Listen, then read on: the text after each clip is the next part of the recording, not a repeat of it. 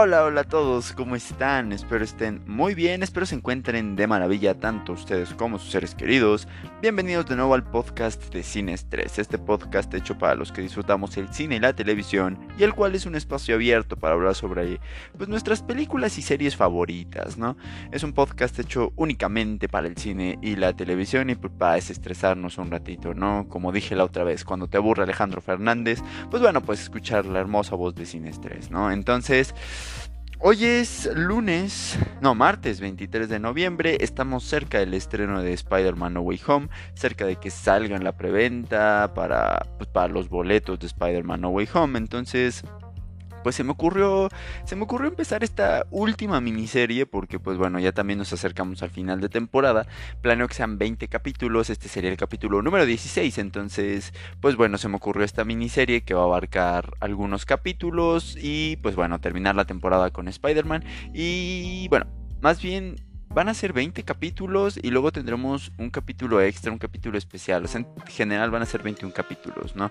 Porque va a haber un especial, un capítulo especial de Navidad. Entonces, pues bueno, vamos a terminar los capítulos hasta los 20 capítulos, luego el especial de Navidad y ahí cerramos la temporada y ya yo les estaré avisando, pues tal vez en el final de temporada cuando nos volvamos a escuchar para la segunda temporada, ¿no? Entonces decidí cerrar este, esta temporada con esta miniserie sobre Spider-Man, ¿no? Por el estreno de Spider-Man No Way Home, todo este furor que se tiene por el posible Spider-Verse, entonces pues bueno, ¿por qué no hacerlo de esto? ¿No? Spider-Man es mi superhéroe favorito de los cómics, del cine, de la televisión. Entonces, pues bueno, hablar, hablar, más bien dedicarle una miniserie, pues bueno, yo estoy feliz con eso.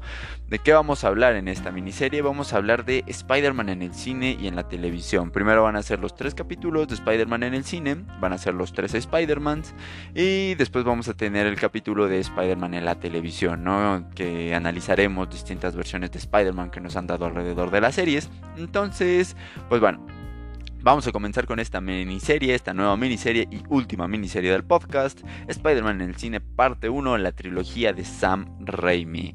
¿Cuál es la trilogía de Sam Raimi? Bueno, es la trilogía de Tobey Maguire. Todos la conocen como la trilogía de Tobey Maguire, no la de Sam Raimi. Sam Raimi fue el director de estas tres películas. Y bueno, ¿Qué les parece si de una vez ya le damos pie a esto? Esta trilogía consta de Spider-Man 1, Spider-Man 2 y Spider-Man 3. ya se van a decir, pues sí, es una trilogía, obviamente van a ser tres películas, ¿no? Pero lo digo porque no tienen un nombre diferente, ¿no? No es como Spider-Man 1, Spider-Man El regreso del Doctor Octopus, Spider-Man 3, contra tres villanos, ¿no? O sea, tienen los títulos muy simples, muy simplificados, ¿no? No quisieron meterse en más broncas y estos fueron los títulos que le dieron.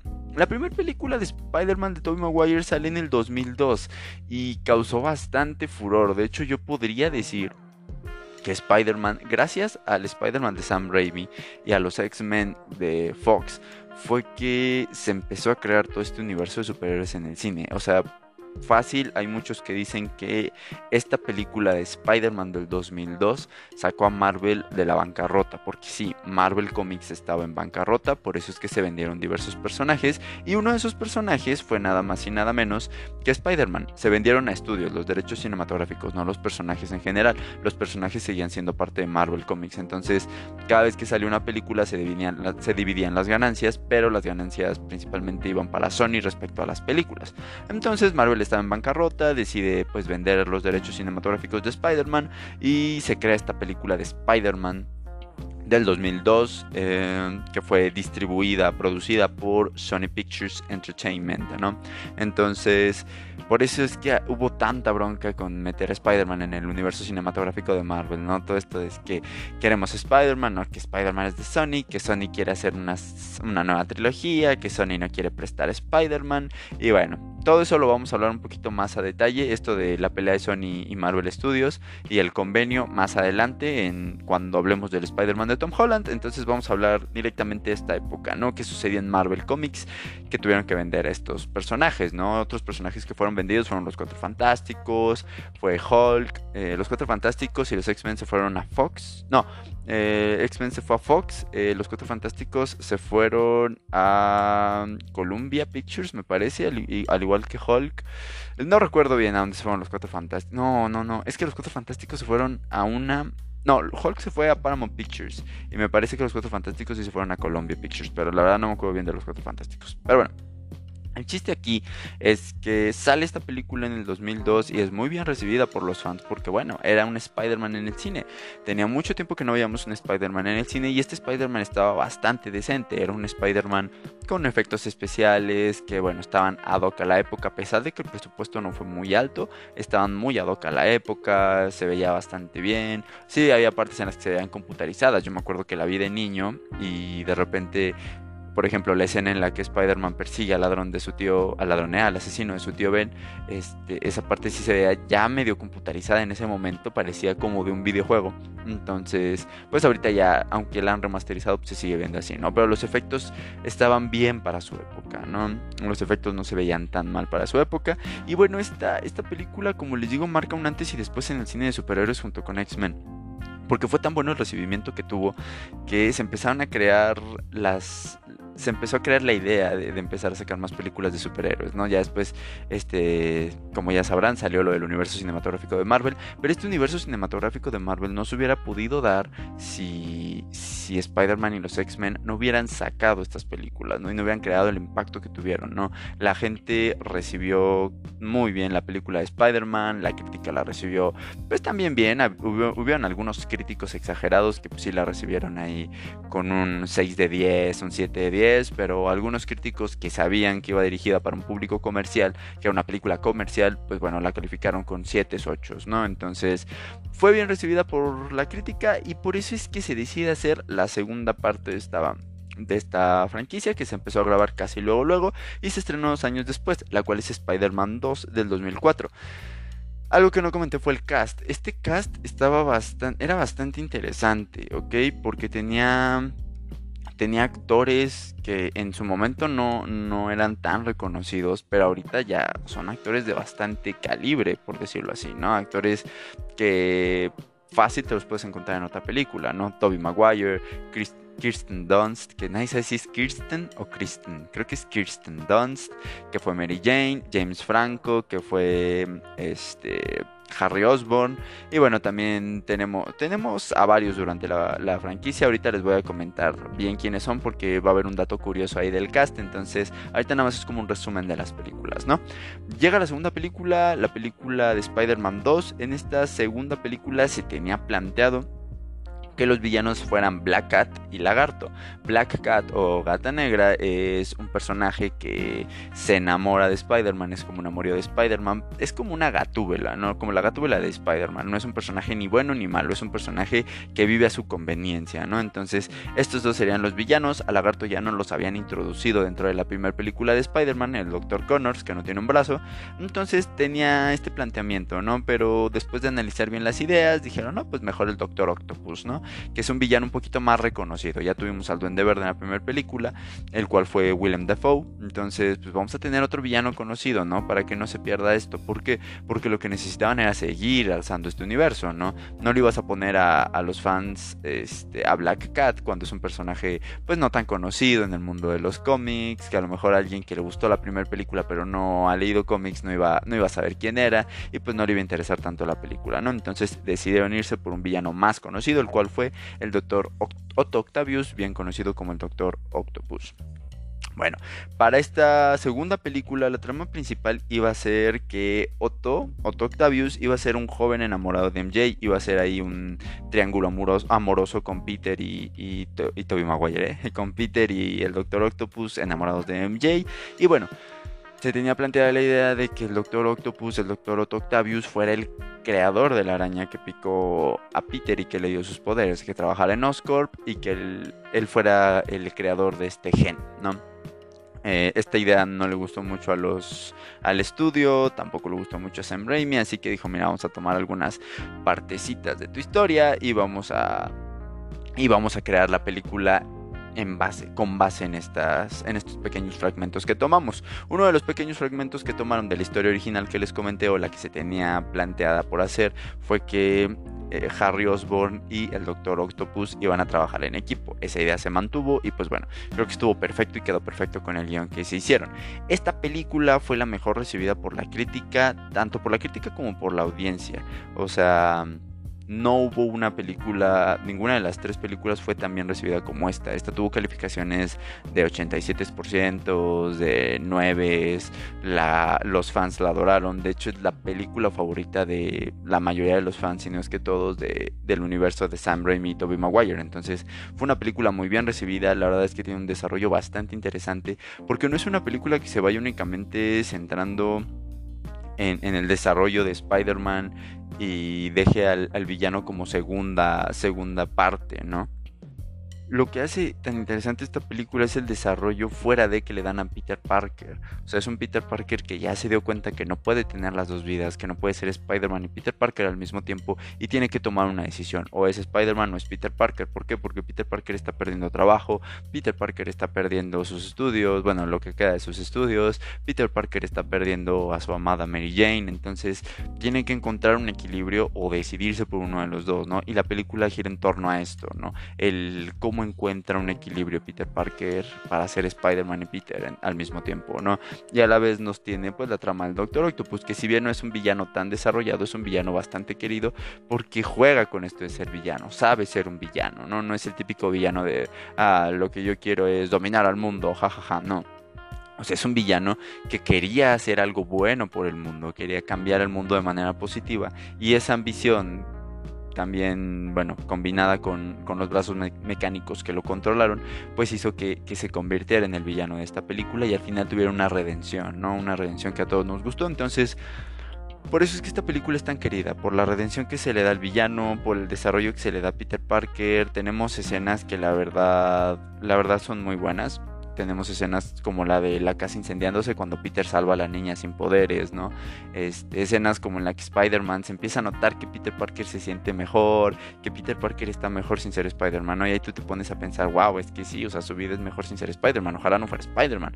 Entonces, al final logra encontrar este equilibrio, le dice a Mary Jane quién es y, bueno, no sé, se, crea este amorío que otra cosa que no me gustó de la tercera parte. En la tercera parte ese amorío, esa historia tan bonita que estaban planteando de amor, se rompe por completo, nos cambian por completo a Mary Jane. O sea, Mary Jane pasa de ser en Spider-Man 2 una persona que acepta por completo a Peter por ser Spider-Man, que decide estar con Peter aunque sea Spider-Man, sabe las consecuencias de que Peter sea Spider-Man. Y para Spider-Man 3 tenemos una, una Mary Jane que la verdad deja mucho que desear. O sea, es una Mary Jane que mm, se ve diferente, que no apoya a Peter, se ve celosa, se ve envidiosa, ¿no? De, de, que Peter esté obteniendo atención y ella no. Entonces, es algo que no me gustó porque yo no. A mí me cayó mal la MJ de, de Spider-Man 3, al menos la primera media, digo, hora y media de la película. Entonces, pero bueno.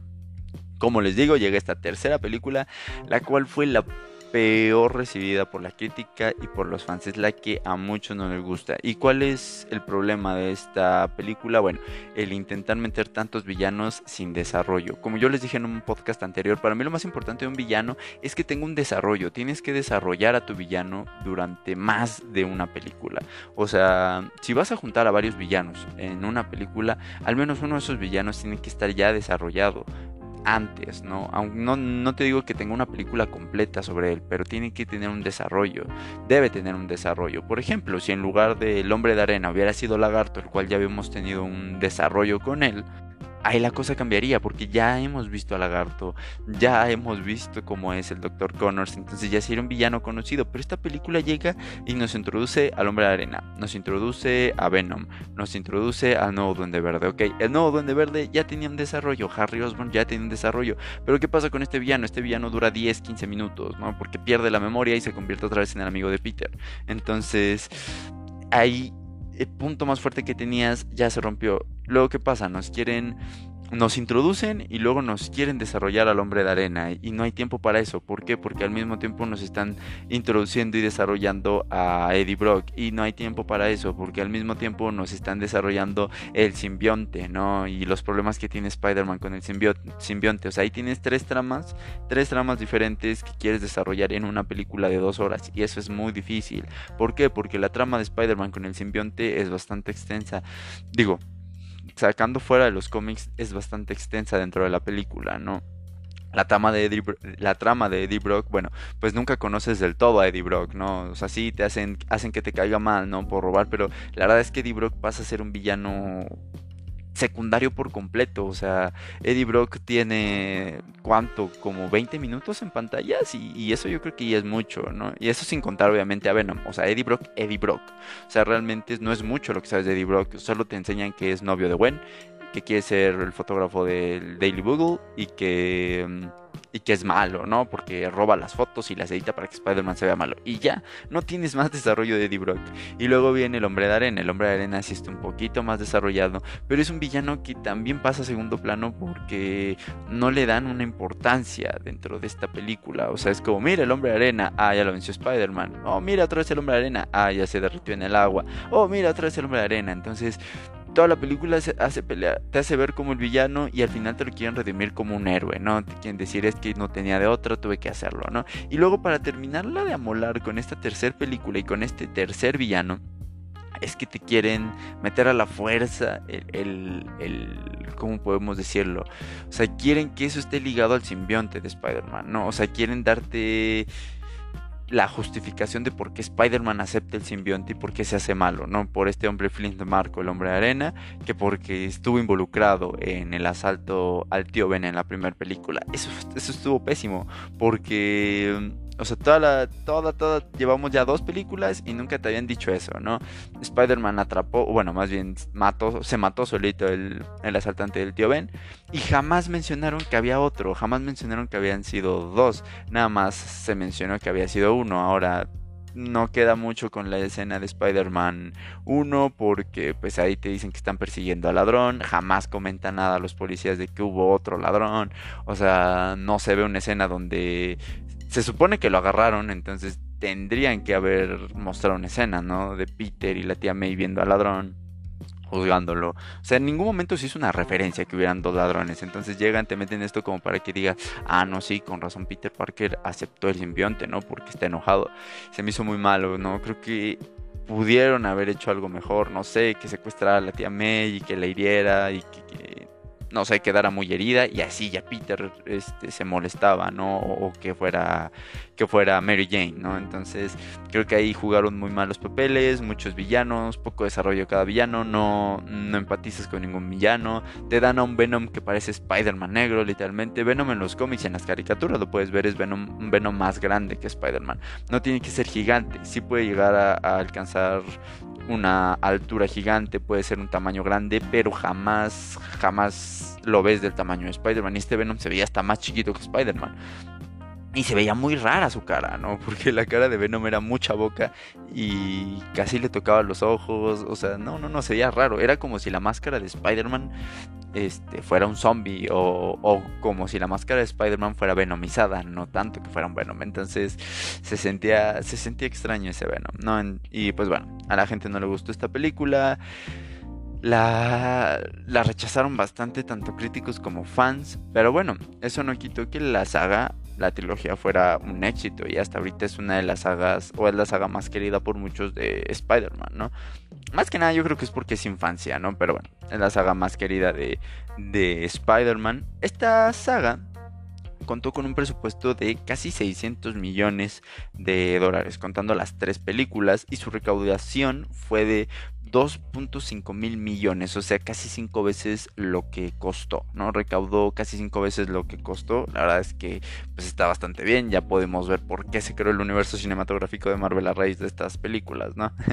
Vieron que había dinerito, que le gustaba a los fans, pues vale. Y bueno, creo que fue la mejor decisión que pudieron tener. Ahora vamos a pasar con lo que les decía del cast, ¿no? El cast para la primera película para la primera película, los que estaban considerados para ser Peter Parker o quienes llegaron a la mente para ser Peter Parker eran nada más y nada menos, eran varios, ¿no? Pero los más conocidos son Leonardo DiCaprio y James Franco. Este James Franco es, es el, el actor que le da vida a Harry Osborn.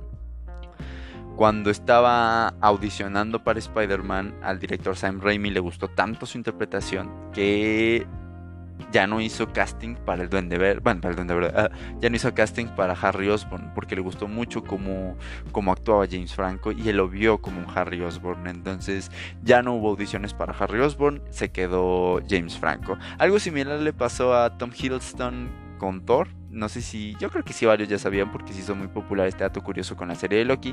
Tom Hiddleston eh, hizo el casting para hacer Thor pero pues no se quedó. Y le gustó tanto a, la, a, a los al departamento de casting como actuó, que pues decidieron darle un papel pero como Loki, ¿no? Algo similar le pasa a James Franco y bueno, creo que fue una buena decisión, se me hace un gran Harry Osborn y la verdad es que es un muy buen actor, ¿no? No por algo tiene la carrera que está teniendo, ¿no? Un actor multifacético que puede hacer diferentes papeles en su carrera, entonces está bastante interesante este dato curioso. Para Norman Osborn se tenían considerados, o la producción tenía considerada, a Nicolas Cage y a John Malkovich. Nicolas Cage era un actor que estaba muy considerado por todos. Nicolas, Nicolas Cage estaba en auge, incluso lo tenían considerado para ser hasta Superman en una nueva franquicia, ¿no? Entonces era bastante considerado, era un actor bastante cotizado y bueno, por eso, eso lo llevó a que lo, lo consideraran para ser Norman Osborn. Pero bueno, al final de cuentas, el papel se lo terminó quedando y creo que de buena manera Willem Dafoe. Está bastante, me, agrada bastante ese Duende Verde, ¿no? Creo que es un Duende Verde bastante interesante y la voz creo que juega mucho, ¿no? No me imagino al Duende Verde con la voz de Nicolas Cage, ¿saben? Creo que sería un Duende Verde muy, muy lento, ¿no? muy apaciguante, entonces yo estoy perfectamente feliz con Willem Dafoe como el Duende Verde. Otro dato curioso de esta saga es que Bruce Campbell iba a ser Misterio. ¿Quién es Bruce Campbell? Bruce Campbell sale en las tres películas de Spider-Man. Este actor sale en la primera película de Spider-Man, es el que presenta a Spider-Man en el ring de la pelea al principio cuando Peter decide pelear para ganar dinero. Bueno, es este el presentador, básicamente el que le da el nombre del hombre araña sale en la segunda película como es cómo se les llama no sé cómo se les llame pero bueno es el que el que no deja pasar a Peter no a la obra de teatro de Mary Jane porque llega tarde. No no sé cómo se les llame sinceramente no sé cuál sea el término pero bueno es el, trabajador del teatro no que no deja pasar a, a Peter con el el boletero creo que algo así se le llama la verdad no sé para qué me invento si no sé y en la tercera película lo vemos como el mesero que le da el anillo o que esconde el anillo para Mary Jane cuando Peter le va a entregar el anillo de compromiso a Mary Jane. Entonces, este actor estaba considerado para ser misterio, es gran amigo de Sam Raimi, por eso es que lo metió en las películas como pequeños cameos, pero le surgió la idea de que fuera misterio, ¿no? Que fuera alguien que estuviera espiando a Spider-Man todo el tiempo y por eso lo tenía tan presente, ¿no? Por eso estaba tan presente en la vida de Peter Parker. Entonces, este actor iba a ser misterio, al final no se concreta la idea porque pues no se da la cuarta película. Y otra cosa de esta tercera película es lo de Gwen Stacy. Cuando yo vi Spider-Man 3 no me gustó Gwen Stacy. La acabo de ver otra vez y la he visto varias veces y ya medio me gusta un poco más. Pero no me agrada del todo Gwen Stacy. O sea, me gusta ya al final de su, de su participación, ¿no? Cuando la vemos en el bar, ¿no? Cuando se da cuenta de que todo lo hace Peter para darle celos a Mary Jane esa, esa Gwen Stacy sí se me hace bastante similar a la de a la que yo vi en los cómics, a la que vimos en las series. Pero de ahí en fuera, como que no me termina de agradar Gwen Stacy así como lo hicieron en The Amazing Spider-Man, ¿no? Como para que luego, luego quisieras que quedaran juntos, como que no, no me gustó. Gwen Stacy es uno de mis personajes favoritos de los cómics, entonces, pues tal vez soy un poquito exigente con eso, pero la verdad es que a mí no me gustó y empecé a revisar y a varias personas no les gustó, entonces creo que también ahí fallaron, porque es otro personaje importante al que quieres desarrollar dentro de la película, pues no, y al final Gwen Stacy se siente como un personaje X. O sea, Gwen Stacy no es un personaje X en la vida de Spider-Man. Entonces, se siente como un personaje así, ya le dio celos a, Mary Jane y ya, no vuelve a salir, ¿no? O sea, ya se acaba todo, se acaba la historia de amor de Gwen Stacy y Peter Parker. No me gustó eso, no me gustó el desarrollo, entonces otro punto negativo de Spider-Man 3. Tiene escenas bastante interesantes, como por ejemplo cuando llega Spider-Man, me gusta cómo la gente lo recibe, se siente esa emoción dentro de la película. Ya después ponen la bandera de Estados Unidos atrás y ya se hace todo muy patriota, ¿no? Y pues ahí ya lo sentí un poco exagerado, pero bueno, cuando llega Spider-Man y la gente lo alaba a la pelea final, está bastante interesante. Cuando parece que van a matar a Spider-Man, ¿no? También se siente como esa tristeza en el ambiente, como ese chin, están matando a Spider-Man, ¿no? Y en las noticias así de, sabes que ya cámbiale porque están matando a Spider-Man, ¿no? ¿no? pongas las imágenes, no están muy brutales. De repente llega Harry Osborn y es como de wow. O sea, en el cine eso me gustó bastante, se sintió bastante emocionante. Y ver a, a Harry y a Peter peleando juntos también se sintió padre, ¿no? Porque es una amistad en la que has visto el desarrollo durante dos películas y en esta tercera película poderlos ver pelear juntos como un duende verde y un Spider-Man es bastante cool. Tampoco me gustó la forma tan fácil en la que mataron a Venom, así como de pum, pum, pum, tres palitos, hago ruido y ahí te va una bomba, pum, te mueres, ¿no? Digo, si tiene un contexto lógico, ya que pues, a Venom le molesta el sonido y el fuego puede acabar con el simbionte, pero pero no me gustó, siento que fue demasiado fácil, ¿no? O sea, te estuvo dando una paliza toda la película, bueno, no toda la película, todo el final de la película, toda la última parte de la película, toda la batalla final te dio una paliza y al final lo vences con unos tubos, ¿no? Y una bomba, entonces, eh, no, no me gustó tanto, pero bueno, continuemos con esto, ¿no? Eh, después de esta tercera película, el fracaso, aún así se tenía, se tenía la idea de una cuarta película. De hecho, la cuarta película ya estaba entre confirmada y no. No, de hecho sí estaba confirmada. Fue cancelada, pero ya estaba confirmada y se tenía la idea de hacer hasta seis películas de Spider-Man. ¿Qué íbamos a ver en esta cuarta película que fue cancelada? O se rumorea que íbamos a ver lo siguiente. Para esta cuarta película eh, aquí está. Perdón, es que tengo aquí todos los datos revueltos. Es como, ah, ¿dónde está? ¿Dónde está? Es que no puedo memorizar todo. Es, demasiada información para mi cabeza. Este, para esta este, cuarta película, se rumoreaba que Misterio sería el villano al principio. Sería un villano de, igual que el Duende Verde Junior, sería un villano de 10-15 minutos que, bueno, lo captura, lo termina capturando Spider-Man. Y Peter conocería, ¿qué creen? Otro nuevo amor, ¿no? O sea, no quieren que Peter y Mary Jane estén juntos. Peter conocería un nuevo amor, el cual sería nada más y nada menos que Felicia Hardy. Esta Felicia sería interpretada por Anne Hathaway. Y no me sorprende, ¿saben? Porque no sé si esto lo hayan sabido o si haya sido coincidencia por parte de Warner Bros. Porque como les dije al principio, Felicia Hardy, quien es Black Cat, es un personaje muy similar a Gatúbela. Entonces, ¿qué personaje le dieron a Anne Hathaway en Batman, el Caballero de la Noche Asciende? Pues sí, le dieron a Gatúbela. Entonces, esto es lo que. No sé si haya sido coincidencia o si, se hayan dado cuenta y hayan dicho, bueno, pues nosotros vamos a usarla así, pero bueno. Felicia Hardy va a ser interpretada por Anne Hathaway. Hubiera sido espectacular ver esto. Pero bueno, no, no sería la primera. Más bien ya vimos a Felicia Hardy en, unas películas de Spider-Man. Lo estaré comentando pues, cuando sea el respectivo tiempo. Que también me encantó el cast que hicieron para esa Felicia Hardy. Pero bueno, este cast hubiera estado espectacular, ¿no?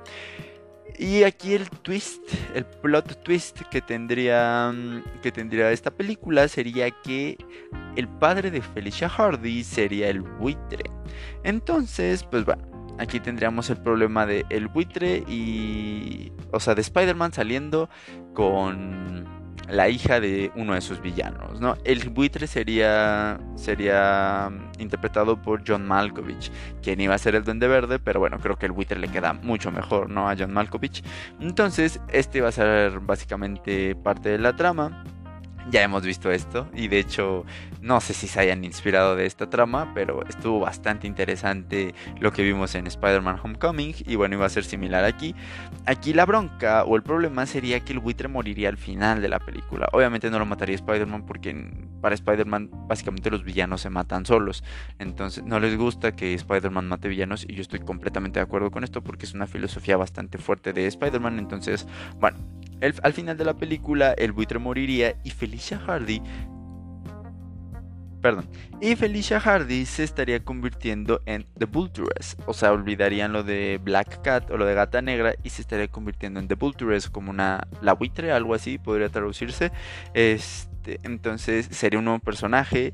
Sería la siguiente villana para la siguiente película de Spider-Man, que sería Spider-Man 5. Y bueno, también se vería un desarrollo más grande dentro del Dr. Connors, Connors, el cual sería ya convertirse en lagarto. Esto sería ya para entregas futuras, para la quinta y sexta película. No sería para la cuarta película, porque se rumoreaba mucho que la cuarta película iba a ser con el lagarto como el villano principal y bueno, según estos rumores no, iba a ser, se iba a ver al lagarto por primera vez, pero iba a ser para otras películas. Esto pintaba mejor, digo, se me, se me habría hecho muy ¿cómo decirlo? Se me habría hecho muy desperdiciado lo de Misterio que saliera unos cuantos minutos dentro de la película, pero a lo mejor para un Spider-Man 6 hubiéramos visto a los seis siniestros, ¿no? Seis siniestros dentro del universo de Tobey Maguire, ¿no? Y a lo mejor por eso nada más lo capturaban, ¿no?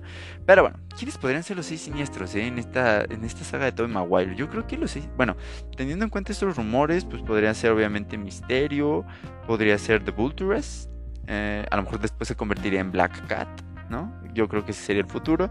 Sería, no sé, también Lagarto, que estaría desarrollándose. Podrían tener al hombre de arena también, el cual no murió en Spider-Man 3. El simbionte de Venom ya murió. Realmente no se me ocurre otro villano que pudiera tener esta, esta saga, o sea, de los que vimos, ¿no? Tal vez a lo mejor podrían meter después al escorpión, a Rino, ¿no? En otras películas. y de ahí sacar seis siniestros, ¿no? Quién sabe. Pero bueno, ese era el, el, rumor que se tenía para, para, la cuarta entrega. Esta cuarta entrega fue cancelada debido al mal recibimiento que tuvo la tercera película. Bueno, fue, fue, fue, como una combinación, ¿no? Fue por el mal recibimiento y a Raimi no le gustó lo que pasó con la tercera película. Se tiene el rumor de que Sam Raimi no quería hacer eso con Spider-Man 3, pero Sony quería meter a más villanos, quería introducir a Venom.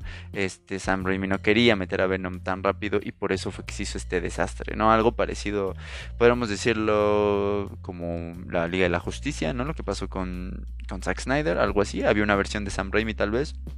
Y bueno, también hay algunas escenas eliminadas, ¿no? De esta película, como el hombre de arena conviviendo con su hija, ¿no? Haciendo un castillo de arena. Escenas bastante emotivas, ¿no? Que tal vez pudieron jugar un, papel emotivo dentro de la película, pero pues, que decidieron quitarlas.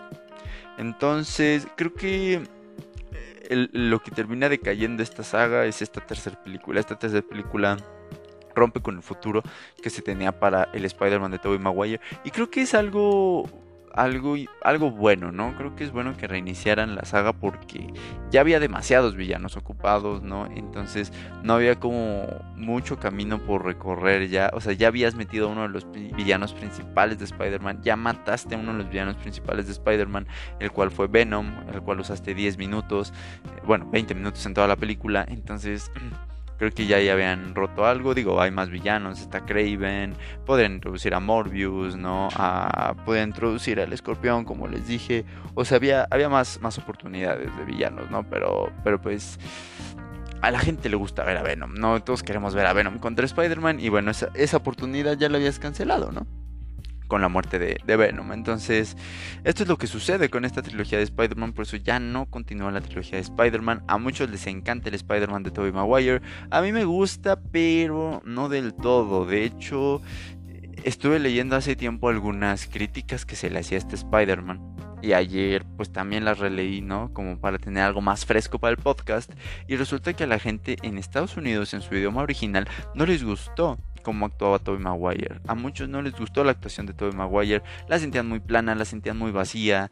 Entonces, este, este problema obviamente se resuelve aquí con el doblaje. El doblaje es magnífico, el doblaje de Spider-Man es magnífico, ¿no? Pero a la gente de Estados Unidos que la vio en su idioma original no les gustaba mucho la actuación o la interpretación de Tobey Maguire. Y a mí tampoco me, me gustaba tanto cuando era pequeño porque lo veía muy grande, ¿saben? Yo me imaginaba un Spider-Man de 17, 18 años más joven. y creo que Tobey Maguire se veía muy grande ya para ese papel. Digo, me gusta mucho y pues sí, obviamente Tobey Maguire es infancia. O sea, ver las películas de Spider-Man, el soundtrack de Spider-Man es increíble. Aunque los créditos iniciales eran más largos que nada. O sea, creo que los créditos iniciales de, de la saga de Raimi, de Tobey Maguire, duran más que yo con pareja. O sea, realmente eran 5 de 5 a 8 minutos, ¿no? Que tenías que aventar de créditos iniciales viendo quiénes actuaban y todo. Digo, estaba muy padre esto de las telarañas y todo, pero, pero pues bueno, si tú ya sabes quiénes actúan y estás viendo la película por stream, por DVD, por lo que sea, pues bueno, obviamente no este, te desesperas, ¿no? Es como de, pues vamos a adelantarle los créditos, ¿no? Porque ya no te interesa, ya sabes quiénes salen y aunque la canción es muy buena, pues bueno, si ves un maratón, pues tampoco está tan cool, ¿no? Pero bueno.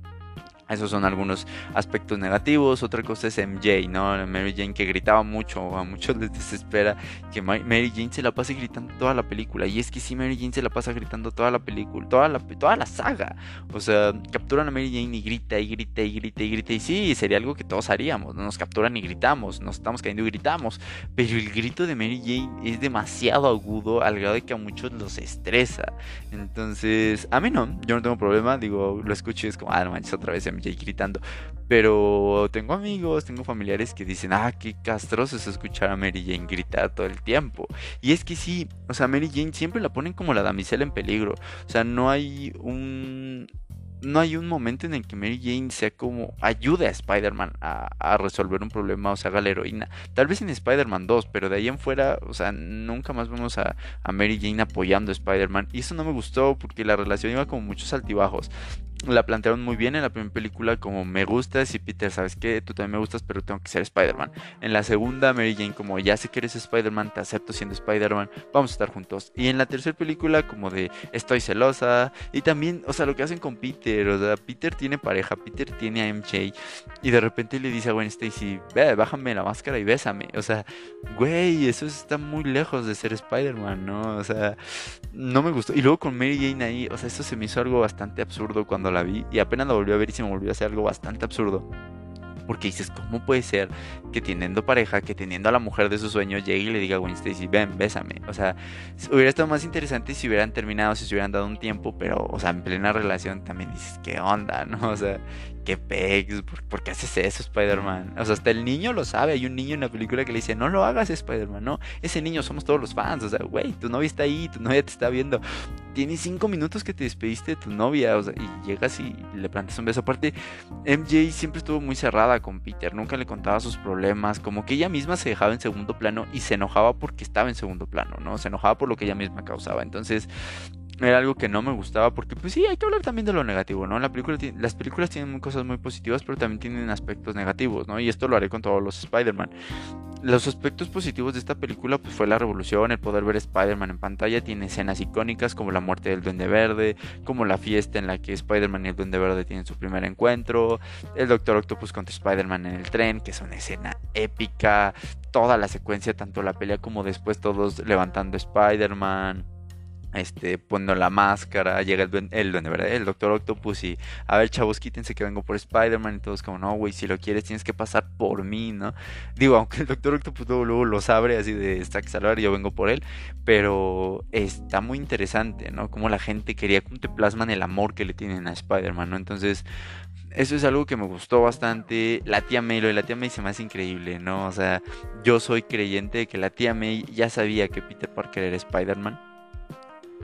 pero nunca se lo dice, ¿no? ¿Y por qué creo esto? Porque hay muchas escenas en las que te lo da a notar la tía May, ¿no? Cuando está en su fiesta de cumpleaños, ¿no? Cuando, cuando se está mudando la tía May, ¿no? Cuando le está ayudando Henry, que le dice que Henry cree en los héroes, y todo este speech, todo este discurso que se avienta de todos somos héroes, todos tenemos un héroe dentro, ¿no? Y, y, esto, o sea, se ve que va dirigidísimo a Peter, o sea, se ve que es un discurso directamente para Peter Parker, ¿no? Así como de, oye, bro, ya sé que eres Spider-Man, necesitas regresar a ser Spider-Man. Así que encuentra el equilibrio, ¿no? Y es lo que ayuda a Peter a regresar. ¿Por qué? Porque la tía May ya lo sabía. Y luego en la tercera película, cuando Peter Bay le dice, oye tía, este Spider-Man mató al hombre de arena, ¿no? Ya vengó la muerte del tío. Y que la tía May dice, no, Spider-Man no hace eso. Eso no lo hace Spider-Man. ¿Qué pasó? O sea, ella misma le pregunta, a ver, eso no lo hace Spider-Man. ¿Qué pasó ahí?